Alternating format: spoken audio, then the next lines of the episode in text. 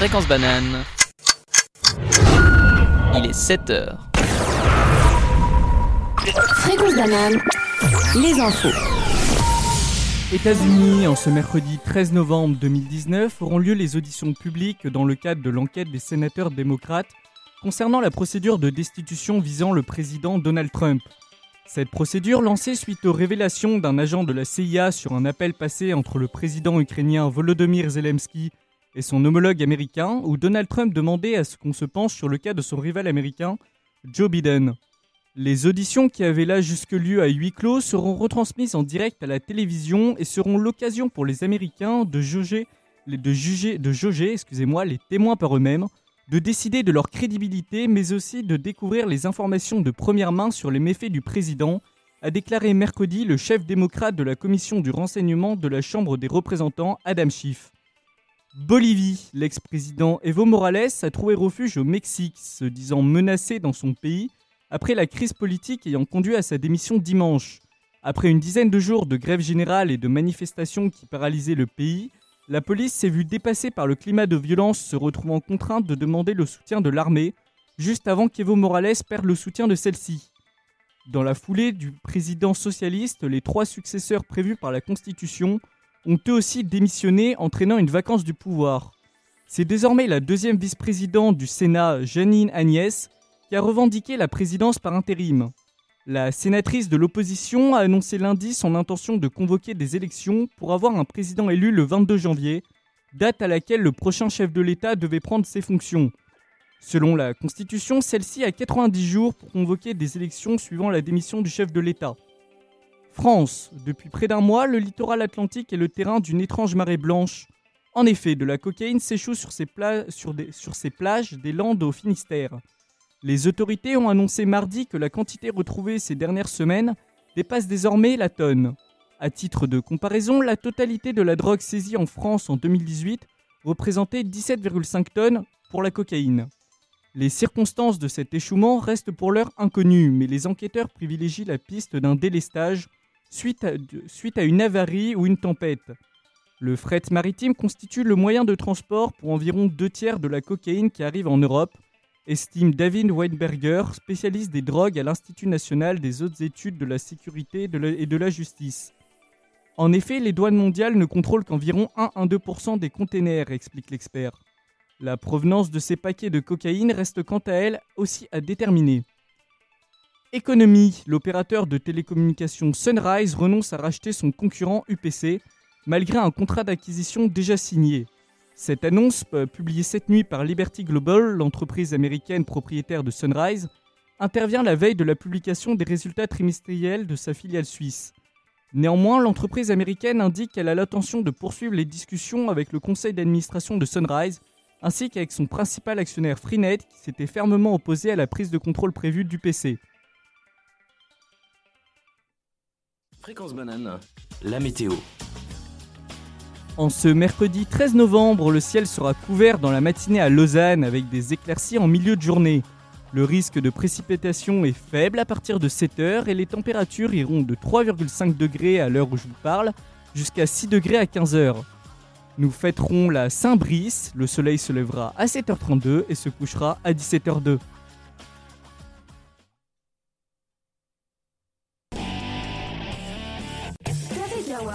Semaine, 7h, 8h. Bonjour à tous nos auditeurs et auditrices et bienvenue dans ce Café Kawa du mercredi 13 novembre, première et unique émission de la team 404 Groupe Notfond. Alors, cette team est composée d'Edouard qui assurera aujourd'hui la technique de l'émission. Bonjour Salut à Edouard. tous. Comment tu vas? Ah bah super et toi? Eh bien écoute, ça va plutôt pas mal pour ma part, ainsi que de Jean-Pierre. Salut, salut. Jean-Pierre, Je tiens à signaler que tu as un superbe accent anglais quand tu as fait groupe Not Found. C'était incroyable. Merci ah bah, beaucoup. ça fait partie de mes plus belles qualités. Alors, première et unique émission, en effet, à partir de la semaine prochaine, nous serons rattachés au groupe du jeudi. Donc vous aurez le plaisir de nous retrouver pour les Cafés Kawa et les Micropolis en compagnie d'autres membres qui, constituaient- qui passeront pardon, demain pour leur première émission. Maintenant cette explication faite, nous allons écouter Bittersweet Symphony du groupe The Verve, mais juste avant, Jean-Pierre va nous faire un petit point sur les réseaux sociaux. Alors oui, tout à fait. Euh, sachez que pendant tout au long de l'émission, vous pourrez toujours nous contacter au 079 921 47 00 euh, par WhatsApp, téléphone ou Telegram. Ou bien vous pouvez nous contacter aussi sur Fréquence Banane en un mot sans accent et tout en minuscule si vous voulez nous rejoindre par Facebook, Instagram, Snapchat ou Twitter. Eh bien, merci beaucoup Jean-Pierre. Et tout de suite, donc, Bittersweet Symphony de The Verve. Vous venez d'écouter Bittersweet Symphony de The Verve. Et tout de suite, Edouard va nous présenter la revue de presse. Fréquence banane, la revue de presse. Nous commençons cette revue de presse par un article du journal Le Matin. Le titre est une citation de Guy Parmelin La neutralité politique n'existe pas. Dans cet article, l'auteur cite le conseiller fédéral Guy Parmelin. Euh, Celui-ci a en effet répondu à l'article de l'Institut fédéral des sciences et technologies de l'eau sur les niveaux de pesticides et de nitrates titré Il faut agir, avec un point d'exclamation, en dénonçant le caractère politique de cet article. Selon lui, les institutions scientifiques doivent rester indépendantes, mais surtout doivent maintenir la neutralité politique à tout prix. Je ne sais pas ce que vous en pensez, si vous avez un, avis vis-à-vis de cette euh, neutralité politique absolue. euh. Concernant les pesticides, je pense que la neutralité politique, elle va être un petit peu compliquée à obtenir. Euh, après, euh, la Suisse a toujours dit qu'elle tentait d'être euh, neutre politiquement. Je pense que c'est un petit peu une utopie et un idéal, ma foi, difficile à atteindre. Je sais pas ce que t'en penses, Jean-Pierre Je suis assez d'accord avec toi, j'ai l'impression qu'il faut vraiment séparer le discours de ce qui se fait en réalité. En fait, c'est très difficile d'être réellement neutre politiquement. Je suis même pas sûr que ce soit possible en fait. Il y a un deuxième facteur qui s'ajoute à ça, c'est que les pesticides sont un sujet relativement compliqué à traiter. Notons que cet article n'est pas impartial, disant ouvertement que les déclarations de M. Parmelin n'abusent personne et il faut agir quand même. Cet article n'est donc pas uniquement à caractère informatif, mais a aussi comme objectif d'émettre une opinion qui semble être conflictuelle avec celle de M. Parmelin. À noter que l'opinion est bel et bien l'opinion de l'auteur et non euh, une opinion d'un organisme euh, indépendant. Euh, et la neutralité de l'information dans tout ça, qu'est-ce que tu en penses, Alex? Là, je pense qu'il faut séparer les articles qui relatent purement des faits avec des articles d'opinion. Alors, euh, je suis désolé, le terme m'échappe exactement parce qu'il y a bien un nom justement pour les, pour les tribunes justement. Alors, je ne sais pas comment l'article est assumé, mais si pour moi il est assumé clairement qu'il s'agit des opinions de l'auteur, ça ne me pose aucun souci. La question aussi, c'est l'article est à la une de ce journal, de, la- de la RTS. Donc, euh, est-ce qu'un article euh, d'opinion a sa place à la une à côté des articles purement à caractère informatif? Je vais prendre, et pour faire un lien avec euh, ce dont je parlerai peut-être un peu plus tard, J'accuse, qui était la tribune de Zola, je crois que je peux quand même parler d'une tribune, euh, était à la une des journaux de l'époque, et pourtant il s'agit bien d'un article d'opinion dénonçant des faits, mais il s'agissait d'une opinion qui n'était pas majoritaire, qui était celle justement des pros, de, des pros pardon, de Réfusard. Pourtant, elle était bien en une de- des journaux. Donc oui, je pense qu'un article d'opinion, si, euh, pro- si assumé comme tel, a totalement sa place en une d'un journal. Je pense que ça a également tout à fait euh, à voir avec la personne qui énonce l'opinion en fait. Si, si c'est un professeur d'université qui est vraiment spécialisé dans ce domaine ou bien dans ça a de, ça a de l'intérêt. L'opinion a clairement de l'intérêt. Dans ce cas-là, c'est un journaliste. Donc euh, non. Après, c'est c'est aussi, le- c'est aussi le problème qu'on retrouve à notre époque. hein, c'est que il y a quelques années, c'était euh, les scientifiques leaders dans leur domaine qui étaient les experts reconnus de tous. Bon, bah maintenant, euh, ça va être le dernier Gugus qui va passer chez Pascal Pro sur LCI hein, euh, pour balancer une pique, on va dire, plus ou moins gratuite. Globalement, j'ai peur ces derniers temps que quand on passe dans les médias, ça soit un peu la preuve qu'on ne soit pas du tout expert dans le domaine. Ou même, si on s'éloigne un peu des médias, euh, Twitter est une énorme poubelle en feu où tout le monde dit ce qu'il veut et puis c'est considéré comme une source légitime d'information de nos jours. C'est vrai, Jean-Pierre, mais pour le coup, on pourrait revenir un peu là-dessus tout à l'heure. Je pense qu'on va laisser Edouard euh, continuer sa, sa revue de presse. Bon, merci Alex. Alors, euh, prochain article, projet d'attentat, me- euh, projet d'attentat meurtrier déjoué vers Francfort. C'est le titre d'un article du journal 24 heures. En effet, trois djihadistes présumés ont été arrêtés en Allemagne où ils sont soupçonnés d'avoir planifié un attentat meurtrier. Tuer le plus de monde possible, l'article souligne cette phrase sortie d'un communiqué en la mettant seule, en gros, en gras, sortie de son contexte au début de l'article. La présentation de cette phrase montre que le but de l'article est de choquer, de faire peur. Effectivement, le choc dans les médias fait vendre, mais est-ce que le choc peut devenir problématique? Comme l'indique son nom, le premier objectif du terrorisme est de créer un sentiment de peur, de terreur. Publier des articles de ce genre aide-t-il à combattre le terrorisme? Ou est-ce le contraire? Ça peut valoir le coup d'en débattre. Je ne sais pas ce que tu en penses, Jean-Pierre. Bah, je pense que clairement c'est contre-productif en fait. En soi, les médias ils donnent exactement ce qu'ils veulent aux terroristes en faisant parler d'eux de manière aussi sensationnaliste en fait.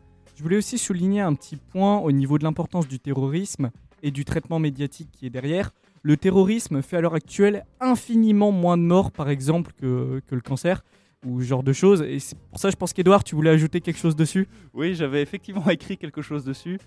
Euh, ce qui est certain, c'est que parler autant du terrorisme crée un déséquilibre.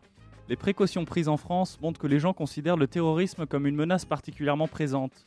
Mais n'oublions pas que le terrorisme tue un nombre ridicule de personnes dans notre société si on les compare à des choses plus courantes comme les conducteurs alcoolisés ou encore les accidents domestiques. Mais je pense que quelque part, l'émotion parle aussi en fait. C'est quelque chose d'atroce. Donc, ce qui explique peut-être aussi quelque part le fait que ce soit aussi sensationnalisme. Et globalement, ce qu'on appelle le business de la peur, c'est-à-dire que les gens, pour vendre justement des journaux, des tabloïds ou ce genre de choses, vont mettre des titres sensationnalistes, mais finalement, le phénomène du terrorisme, aussi grave euh, soit-il, occupe en termes purement de mort, on va dire dans une optique purement objective. Alors certains peuvent me reprocher le côté moral ou pas de l'affirmation, mais finalement, ça occupe quelque chose qui est à la limite négligeable comparé à d'autres problèmes euh, de santé. euh, euh, Je, parle en nombre de morts, hein, ce, que, disait Edouard. Donc, par exemple, les politiques vont avoir tendance à dire il faut plus de caméras, il faut plus de ci ou de ça. Ils vont mettre des moyens énormes pour lutter contre un problème qui finalement est beaucoup moins important que d'autres qui auraient besoin justement de ces fonds, notamment. Alors après, ça pour le coup, c'est une opinion, au niveau euh, des faits purement euh, statistiques, ça occupe une place à la limite négligeable comparé à des problèmes de santé, justement. Jean-Pierre, un dernier mot? Euh, je suis assez d'accord avec lui en fait. Donc, j'ai rien à rajouter pour le coup. Super. Alors, enfin, le, le dernier article que j'ai sorti, combien de, Forçais- de Français vivent près d'une centrale nucléaire? Alors, c'est le titre d'un article du Monde en réaction au tremblement de terre ayant déclenché une alarme à la centrale de Cruas, dans la Drôme. Euh, L'article fait une estimation de combien de personnes vivent dans un rayon de 100 km d'une centrale nucléaire en France, estimation qui s'élève à 9,8 millions de personnes. Cet article est informatif, impartial et certainement intéressant, mais il laisse beaucoup plus de questions ouvertes que fermées. Quelle serait une distance convenable? Quels sont les risques? À quelle distance? Comment se protéger chez soi si on est trop près? Est-ce que vivre près d'une centrale est dangereux? Et plein d'autres questions tout à fait légitimes.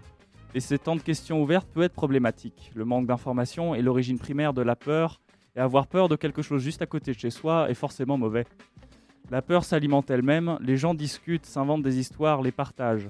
Les phénomènes de téléphone arabe amplifient l'évolution de cette peur. Il est tout à fait imaginable qu'une société arrive à des conclusions sans queue ni tête avec comme seule source de soucis des manques d'informations. Et c'est tout à fait normal, c'est ce qui nous rend humains. Cependant, les articles euh, laissant trop de questions ouvertes ne font rien pour calmer la peur. Ils donnent de nouvelles bases pour que la peur grandisse. Un avis, Jean-Pierre? Euh, oui, avant toute chose, je pense qu'on devrait préciser quelque chose de très important, mais que vous aurez sans doute très, euh, tout de suite compris, euh, chers auditeurs. Nous ne sommes absolument pas qualifiés pour nous prononcer sur n'importe quelle de, ces questions. Donc nous donnons notre avis complètement comme ça, mais il ne vaut pas grand-chose en soi. Une petite précision, oui, nous ne sommes pas quali- qualifiés sur le problème en lui-même, mais euh, ça ne nous empêche pas de discuter de comment les médias traitent le problème. Donc, Après, euh, comment les gens en parlent. Il s'agit d'une revue de presse. hein. Tous les journalistes qui passent aujourd'hui à la télévision ou même à la radio ne sont pas forcément des experts dans le domaine qu'ils traitent, surtout Oui, dans les cas euh, d'actualité. Absolument, la, la revue d'Edouard, elle est clairement qualitative et puis elle se tient. Euh, je parle surtout des débats qu'on a autour entre vous et moi en fait. Je voulais juste ajouter un point quand même, juste avant de passer à la prochaine euh, chronique. Le fait que, que cet article laisse énormément de questions ouvertes, pour moi, c'est un des points qui fait que c'est sûrement un bon article. En ce sens que répondre à ces questions, c'est plutôt, on va dire, le, le- le travail d'un comité d'experts ou d'un organisme de l'État, en tout cas de personnes qui vont plancher sur le sujet, qui vont sûrement écrire des rapports, qui vont prendre des décisions à long terme, et pas une décision hâtive qui aurait été prise en écrivant, enfin, qui aurait été valable sur la durée d'écriture d'un article. Ça, c'est d'accord, mais dans le cas d'un article de ce genre-là, c'est aussi le job de journaliste de retrouver ces rapports, de trouver les informations et de nous les faire parvenir. C'est vrai, mais la question c'est est-ce qu'il y a un consensus justement sur les distances de sécurité par rapport aux centrales nucléaires Je ne parle pas forcément en termes de radioactivité, mais je parle en- par exemple de ce qui pourrait se passer à Fukushima ou autre, alors dans un cas moins grave. Au niveau d'un accident, on va dire modéré, même s'il faut toujours prévoir le pire scénario, quelles seraient les distances raisonnables euh, pour des habitations? On ne parle pas dans des cas euh, d'évacuation, mais vraiment dans des cas de la vie de tous les jours, il y a un incident euh, à la centrale.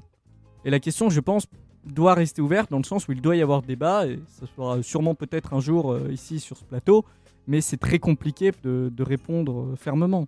Alors, ça c'est sûr, mais euh, c'est peut-être une opinion, c'est même probablement une opinion, mais même s'il n'y a pas de consensus, c'est intéressant pour le journaliste de présenter les avis des différents partis et de présenter les justifications de ces avis. C'est vrai. Par contre, je vois juste que l'heure tourne, donc je pense qu'il serait peut-être temps de passer à une petite musique, et juste après ça, Jean-Pierre nous présentera l'agenda de la semaine. Et donc nous allons tout de suite écouter Another Day in Paradise de Phil Collins. C'est tout de suite sur Fréquence Banane. Vous venez d'écouter Another Day in Paradise de Phil Collins sur Fréquence Banane. Il est maintenant l'heure de l'agenda de la semaine présenté par Jean-Pierre. Mais qu'est-ce qui se passe en ville? L'agenda. L'agenda L'agenda Alors, on va commencer sur le campus où je vous rappelle que une petite boîte Polyquity a été inaugurée la semaine dernière en CM qui contient du matériel de santé euh, féminin. Euh, je vous rappelle également qu'aujourd'hui s'ouvre la période d'évaluation des enseignants à l'EPFL, donc ne ratez pas ça, c'est très important pour les cours. Et demain, à 8h, le PIP nous fait des bisous. La compagnie d'improvisation de l'EPFL organise trois concepts improvisés, dont deux inédits. Sur Lausanne, ce soir à 20h30, l'événement à ne pas rater, c'est Rival Son pour du bon rock américain qui se passera au Doc. Également, ce soir à 7h, nous aurons Lauri Ivarinen et Tuka Apakorpi qui feront de la guitare finlandaise et de l'électronique à la galerie Filambule. Et c'est aussi la dernière semaine euh, pour voir l'expo Lausanne en BD à l'espace Arlo qui contient des dessins de plusieurs dessinateurs de bande dessinée euh, et c'est ouvert jusqu'au 17. Ça se passe à la Rippon. Ce soir à 21h, les, euh, les Blue Singers Jam se passent au bleu, à la boîte de nuit. Au bleu lézard au flon. Donc vous pouvez vous joindre à des musiciens pros avec votre instrument votre plus belle voix et tous les niveaux sont admis. Donc même si vous chantez sous votre douche, vous êtes les bienvenus. L'entrée est libre. À partir de demain, nous aurons la JOM, la journée Oser tous les métiers. Donc euh, voilà, pour les, pour les gymnasiens du canton, c'est une bonne chose. Euh, le 15 du 11, nous aurons la soirée Bailamos au Jet qui se passera au MAD du Flon. Et au canton de Vaud, nous avons actuellement une représentation de la pièce de Prénom au théâtre du Reflet à Vevey. Merci Jean-Pierre pour cet agenda. Maintenant, nous allons passer au journal. Mais juste avant ça, Jean-Pierre, est-ce que tu pourrais nous faire un petit point de contact et réseaux sociaux, s'il te plaît? Mais avec plaisir. Donc nous, vous pouvez tout- à tout moment nous contacter au 079 921 47 00.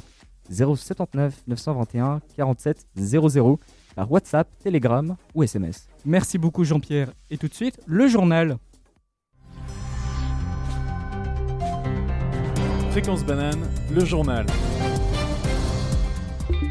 Conflit israélo-palestinien. L'armée israélienne a tué, israélienne pardon, a tué hier un haut commandant palestinien ainsi que neuf de ses compatriotes. Le groupe armé palestinien a tiré près de 200 roquettes euh, Gaza sur Israël en guise de représailles. À l'aube, l'armée et les services de sécurité intérieure israéliens ont mené une frappe ciblée sur l'appartement de Baha Abu al-Bata, le tuant sur sur le coup avec sa femme Asma. En riposte, des salves de roquettes ont été tirées sans discontinuité sur Israël. Les sirènes d'alarme de nombreuses villes près de la frontière israélo-palestinienne jusqu'à la métropole Tel Aviv ont retenti. Les écoles et universités de cette dernière ont été fermées. Après ces salves de roquettes, l'armée israélienne a multiplié les frappes ciblées sur des sites palestiniens, tuant ainsi 8 personnes. Le commentaire du Premier ministre israélien Nous ne souhaitons pas d'escalade, mais nous devons faire tout ce qui est nécessaire pour nous protéger. Je vous dis d'avance, cela pourrait prendre du temps.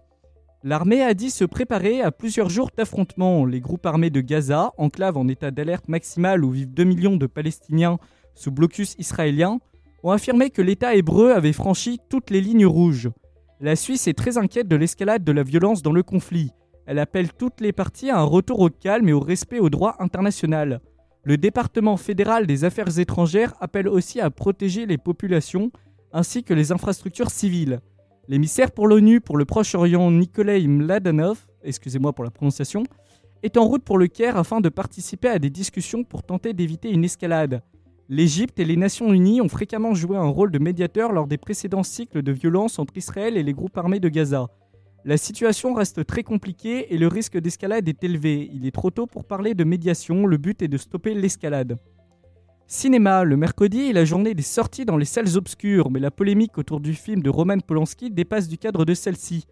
En effet, c'est aujourd'hui que sort J'accuse, le nouveau film du réalisateur franco-polonais inspiré de l'affaire Dreyfus, alors que celui-ci s'est vu une nouvelle fois accusé de viol pour des faits qui remonteraient une quarantaine d'années en Suisse.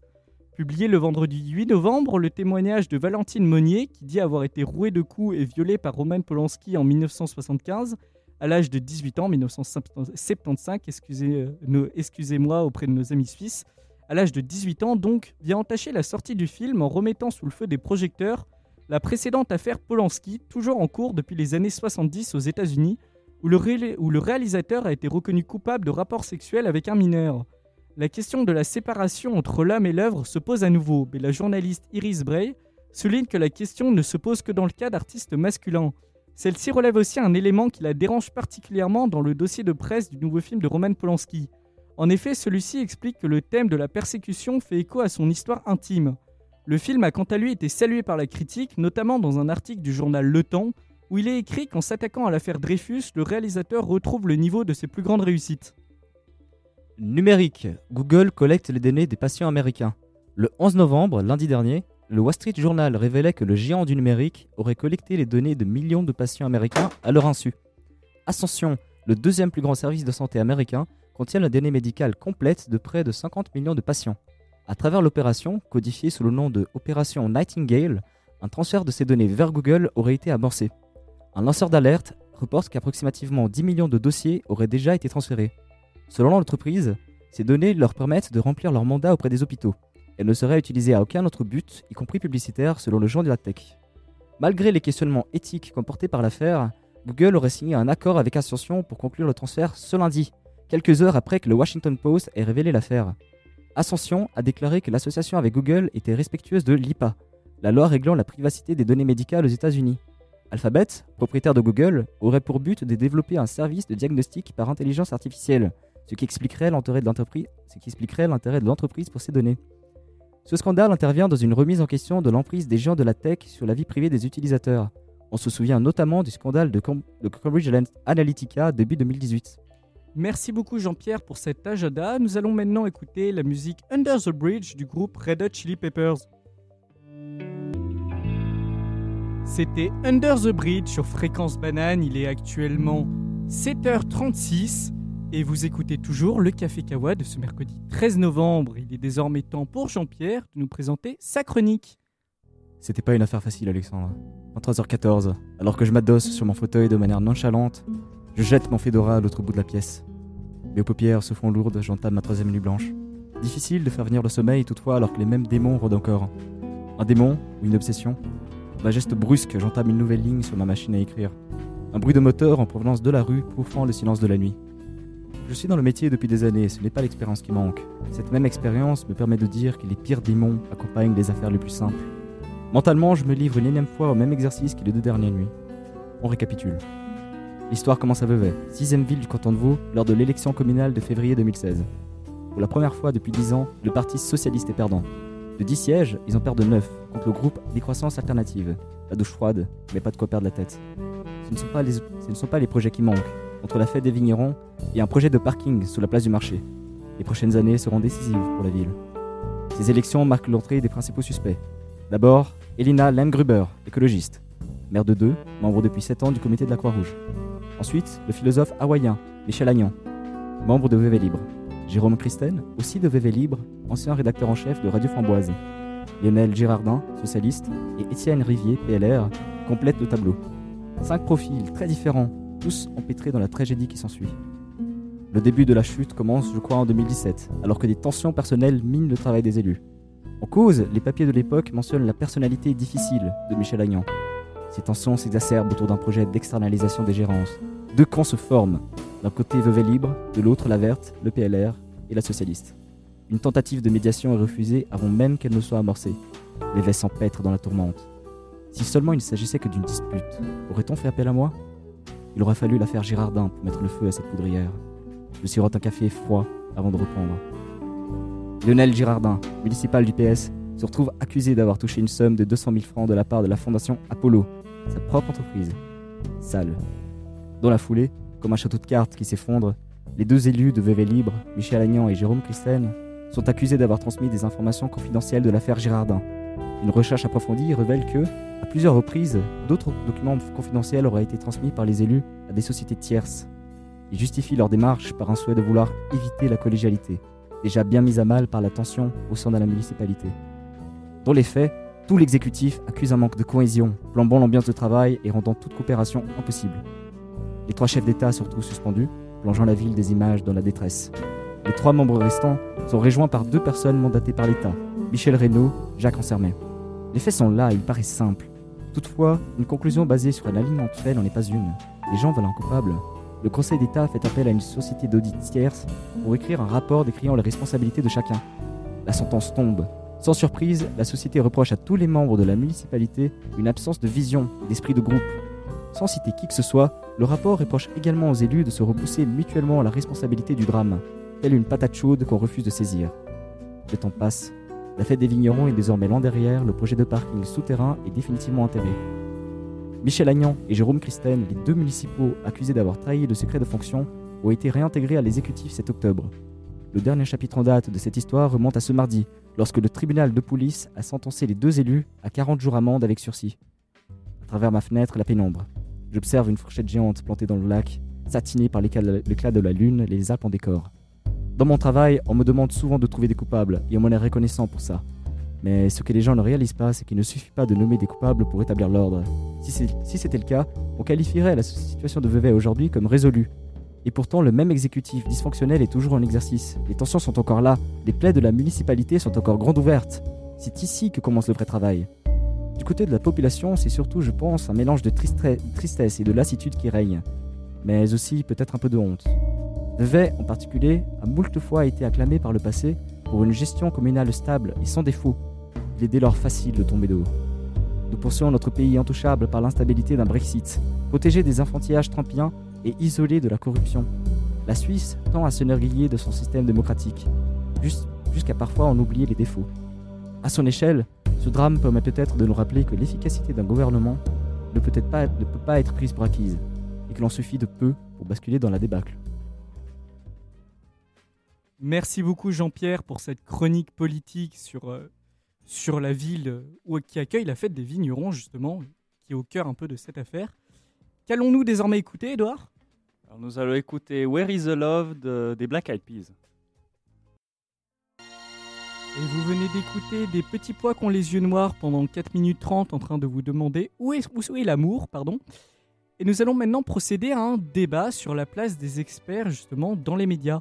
Juste avant ça, Jean-Pierre, est-ce que tu pourrais nous faire un petit point sur comment nous contacter, comment est-ce que nos auditeurs peuvent réagir? Mais avec plaisir. Alors, on lit tous vos messages, hein, donc si vous voulez interagir pendant le débat, il suffit de nous contacter par WhatsApp, Telegram ou SMS au 079 921 47 00. 079 921 47 00.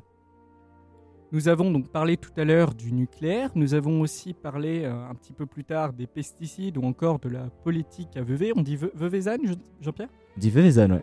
Veuvezanne, très bien. Justement, comme, tu nous l'as rappelé tout à l'heure, nous ne sommes pas des experts dans ces domaines et la plupart finalement des journalistes euh, qui passent en radio ou à la télévision ne le sont pas non plus. Donc on en vient à ce débat justement. Est-ce que quelle doit être pour vous la place des experts? Quels doivent être justement les experts reçus autour d'une table euh, dans un média pour justement débattre? Est-ce que ça doit être des journalistes qui sont sur le sujet depuis 30 ans? Est-ce que ça doit être, pour vous, qui doivent être ces personnes? Jean-Pierre, est-ce que tu as un avis notamment sur la question? Alors, je pense qu'au-delà de la question de qui devraient être ces personnes, il y a aussi la question de qui pourraient être ces personnes. Pour ainsi dire, si on essaye de... Un journal n'a pas forcément les moyens de s'offrir un scientifique réputé ou bien de faire venir un prix Nobel ou quoi que ce soit. Donc il faut aussi jongler avec euh, les moyens du bord, entre guillemets, je pense. Je ne pense pas qu'on pourrait inviter n'importe qui à Fréquence Banane. Typiquement, on n'a pas forcément les budgets pour ça. Oui, mais la plupart des scientifiques, je sais, aiment le fait qu'on leur demande de venir en radio ou autre, dans le sens où ça leur permet de parler de leur recherche. Ça leur, parler, ça leur permet notamment de parler d'un sujet qu'ils affectionnent pour la plupart tout particulièrement, qui est quand même le sujet auquel ils consacrent une grande partie de leur vie. Donc justement, pourquoi est-ce que tu dirais qu'ils ne voudraient pas venir justement? Je, pe- je pense qu'au contraire, quand on voit comment la science, ou même, euh, pas forcément, mais des sujets en, en général peuvent être euh, bafoués euh, dans de nombreux médias, et ils entendent ça, je pense que ça doit les, mettre un petit peu hors d'eux. Pourquoi est-ce qu'ils refuseraient justement de venir? Est-ce que c'est pas plutôt au contraire qu'on ne les invite pas? Je sais pas si, en fait, au-delà de la question de la motivation, et là je suis d'accord avec toi, ils ont toutes les raisons de vouloir venir, est-ce qu'il faut aussi se dire, est-ce qu'un scientifique a le temps de venir? Si on prend l'exemple d'un doctorant à l'EPFL, à son échelle, ils sont débordés. Les pauvres, ils sont submergés de travail. Donc est-ce que les scientifiques ont les moyens, en termes de temps et les ressources, de pouvoir faire le trajet et passer ce temps-là, enfin? Mais la plupart des doctorants ont clairement un créneau entre 3h et 5h30 du matin où ils sont pas en train de bosser et je pense que c'est inadmissible. Non, plus sérieuse, plus, sé- plus sérieusement, je suis désolé, plus sérieusement, je suis désolé pour celle-là, mais c'est vrai que les doctorants, c'est vraiment ceux qu'on voit à n'importe quelle heure de- du jour et de la nuit. Toi, quand tu es étudiant et qu'occasionnellement tu bosses sur un projet un peu tard, tu croises toujours des doctorants dans des salles. C'est un mythe. Bref, non, c'est pas un mythe pour le coup. C'est pas un mythe pour le coup, je l'ai vraiment vérifié, notamment l'année dernière. Pour le coup, je pense, est-ce que ça fait pas un peu partie du travail finalement des scientifiques de faire un peu ce travail de vulgarisation dans le sens où c'est des gens qui maîtrisent parfaitement leur sujet? Est-ce qu'on ne pourrait pas, en collaboration avec des journalistes un minimum sérieux, euh, mettre ça en place Des gens qui viennent? Parce que je me rappelle surtout, j'ai malheureusement totalement oublié son nom, mais sur un plateau de télé, je crois que c'était sur France Inter, ou du moins une chaîne du groupe, euh, du groupe France Radio, euh, quelqu'un qui justement poussait une gueulante, faudrait qu'on retrouve son nom, si on le retrouve, on le dira avant la fin de l'émission, sur justement la place des experts au, sein, des, au sein des médias. Il disait, vous m'invitez moi, vous invitez des, euh, des, des gens qui travaillent dans une ONG, des humanitaires, pardon, mais vous n'invitez jamais des, euh, des médecins, par exemple. Il disait, je peux vous donner le, le numéro d'un du responsable du service de nucléaire, enfin du service nucléaire à l'hôpital de la Pitié-Salpêtrière. Pourquoi est-ce que c'est pas ces gens-là qu'on qu'on euh, qu'on invite Et c'est vrai que la, que- la question là-dessus est très intéressante. On invite toujours des gens qui savent dire des choses, mais pas forcément des choses qui ont des choses à dire. Edouard, justement, est-ce que tu as un avis sur la question? Euh, alors pour revenir sur le débat un petit peu originel, à savoir la place des experts et des journalistes dans, le, dans les médias, euh, Guy Parmelin parlait d'un article Il faut agir donné par un institut fédéral. Euh, je pense que Guy Parmelin n'a pas forcément tort en un point, c'est que cet article Il faut agir, au départ, était vraiment l'article censé publier euh, ce- qu'ils avaient trouvé dans les eaux du pays. Euh, je pense que beaucoup plus intéressant. Donc, je pense que les experts, bien sûr, doivent donner leur opinion. Je pense que c'est même un petit peu à ça qu'ils servent. Cependant, je pense qu'il faut aussi séparer les trouvailles des opinions. Donc, je pense qu'ils auraient dû sortir un article euh, avec leurs sources, l'article purement factuel, avec le moins d'opinions possible, et rien ne, leur- euh, rien ne les empêchait de sortir un deuxième article qui lui assumait l'opinion et qui sourçait le premier. Donc ça, en un sens, c'est une erreur que peut avoir euh, commis cet institut fédéral. Cependant, je pense que Guy Parmelin a une vision beaucoup trop, radicale de la chose, dans le sens où lui pense que les, es- les experts ne devraient pas donner d'opinion dans les publications scientifiques. Oui, Alex Oui, en généralisant un petit peu, je vois qu'il y a aussi un, autre problème. C'est tu dis, il devrait publier un article purement factuel. Néanmoins, aujourd'hui, j'ai un ami qui, enfin, des- qui a des années et des années m'avait dit une phrase qui m'avait marqué, qui était la science, c'est des tableaux de données et encore des tableaux de données. En ce sens, alors pour le coup, il n'a pas totalement raison, mais ce que je veux dire par là, c'est qu'un scientifique sérieux ne va par exemple jamais dire tel médicament marche ou tel médicament ne marche pas. Ses conclusions vont toujours être beaucoup plus nuancées. Or, on a aussi un problème face à ça, c'est que justement les titres de journaux, c'est euh, les pesticides sont mauvais pour la santé, les pesticides sont bons pour la santé, tel truc ou tel truc. Je veux dire, on vit, disons qu'il y a une opposition entre des titres qui sont parfois binaires et des études qui sont beaucoup plus nuancées. Et le problème, c'est que les personnes qui justement font des études, euh, ces études-là, vont avoir des discours qui oui, mais non, mais c'est plus compliqué que ça. Et d'un autre côté, ça risque d'être retransmis derrière dans les médias euh, par justement des experts entre guillemets du domaine, comme une opinion euh, claire, nette et tranchée. Euh, oui, mais rien ne rien n'empêche de séparer les deux. En fait, c'est ce qui se passe même quand on compare les les, les, les, les, les- les- les articles de je sais pas euh, BFM TV ou euh, LCI, etc. Bien sûr que ce sont des, personnes qui savent à peu près de quoi elles parlent, mais elles ne se mais elles ne sont pas et c'est normal, elles ne sont pas expertes approuvées dans, dans, dans- dans leur domaine. hein. ce sont des journalistes. Et on peut euh, donner euh, l'autre extrême, les, les- les- les articles de- des, journaux scientifiques comme Nature, qui eux sont, par des experts, mais qui ne savent pas communiquer comme le font les journalistes. Je pense qu'il faut pouvoir séparer les deux entièrement. Merci beaucoup Edouard. Malheureusement, le temps est un petit peu contre nous. Nous allons donc désormais écouter Soul de Genesis pour cette dernière musique de ce Café Kawa.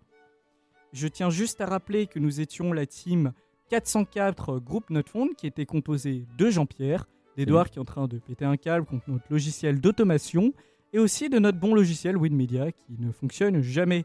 Alors, effectivement, on m'a dit de meubler. J'ai une grande envie de faire une blague sur le fait que je m'appelle Calax. Je coûte pas très cher chez Ikea. Je ne le ferai pas, bien sûr. Tu viens de la Euh, faire. je- ah, ah, non, non, tu, tu crois Jean-Pierre? Non, je ne pense pas.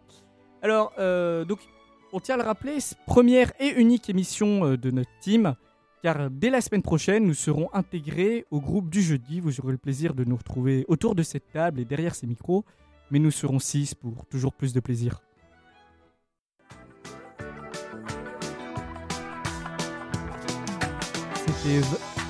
C'était Vatsol de Genesis et merci de nous avoir écoutés. Nous sommes donc la team 404 Groupe Notefond composée de Edouard, Bonjour. Bah, au revoir plutôt. Jean-Pierre. C'était ouf, trop dingue. Eh bien écoute, merci Jean-Pierre, ton enthousiasme me fait toujours plaisir.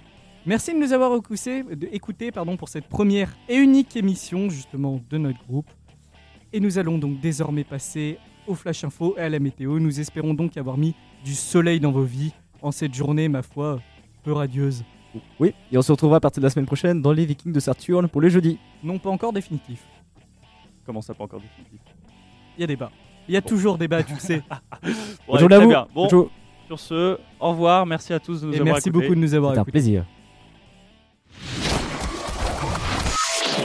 Fréquence banane. Il est 8 heures. Fréquence banane. Les infos. États-Unis. États-Unis, en ce mercredi 13 novembre 2019, auront lieu les auditions publiques dans le cadre de l'enquête des sénateurs démocrates concernant la procédure de destitution visant le président Donald Trump. Cette procédure lancée suite aux révélations d'un agent de la CIA sur un appel passé entre le président ukrainien Volodymyr Zelensky et son homologue américain, où Donald Trump demandait à ce qu'on se penche sur le cas de son rival Joe Biden. Les auditions qui avaient, là avaient lieu, jusque-là lieu à huis clos seront retransmises en direct à la télévision et seront l'occasion pour les Américains de jauger les témoins par eux-mêmes, de décider de leur crédibilité, mais aussi de découvrir les informations de première main sur les méfaits du président, a déclaré mercredi le chef démocrate de la commission du renseignement de la Chambre des représentants, Adam Schiff. Bolivie, l'ex-président Evo Morales a trouvé son refuge au Mexique, se disant menacé dans son pays après la crise politique ayant conduit à sa démission dimanche. Après une dizaine de jours de grève générale et de manifestations qui paralysaient le pays, la police s'est vue dépassée par le climat de violence, se retrouvant contrainte de demander le soutien de l'armée, juste avant qu'Evo Morales perde le soutien de celle-ci. Dans la foulée du président socialiste, les trois successeurs prévus par la Constitution ont eux aussi démissionné, entraînant une vacance du pouvoir. C'est désormais la deuxième vice-présidente du Sénat, Janine Agnès, qui a revendiqué la présidence par intérim. La sénatrice de l'opposition a annoncé lundi son intention de convoquer des élections pour avoir un président élu le 22 janvier, date à laquelle le prochain chef de l'État devait prendre ses fonctions.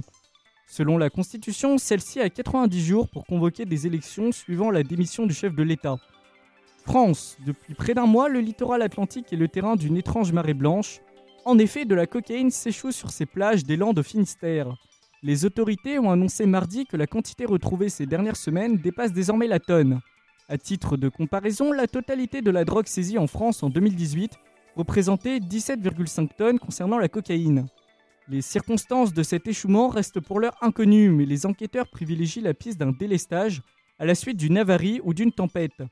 Le fret maritime constitue le moyen de transport pour environ deux tiers de la cocaïne qui arrive en Europe, estime David Weinberger, spécialiste des drogues à l'Institut national des hautes études et de la, sécurité et de la justice. En effet, les douanes mondiales ne contrôlent qu'environ 1 à 2% des containers, explique l'expert. La provenance de ces paquets de cocaïne reste quant à elle aussi à déterminer. Économie. L'opérateur de télécommunications Sunrise renonce à racheter son concurrent UPC malgré un contrat d'acquisition déjà signé. Cette annonce, publiée cette nuit par Liberty Global, l'entreprise américaine propriétaire de Sunrise, intervient la veille de la publication des résultats trimestriels de sa filiale suisse. Néanmoins, l'entreprise américaine indique qu'elle a l'intention de poursuivre les discussions avec le conseil d'administration de Sunrise, ainsi qu'avec son principal actionnaire Freenet, qui s'était fermement opposé à la prise de contrôle prévue du PC. Fréquence banane, la météo. En ce mercredi 13 novembre, le ciel sera couvert dans la matinée à Lausanne, avec des éclaircies en milieu de journée. Le risque de précipitation est faible à partir de 7 heures et les températures iront de 3,5 degrés à l'heure où je vous parle jusqu'à 6 degrés à 15 heures. Nous fêtons la Saint-Brice, le soleil s'est levé à 7h32 et se couchera à 17h02.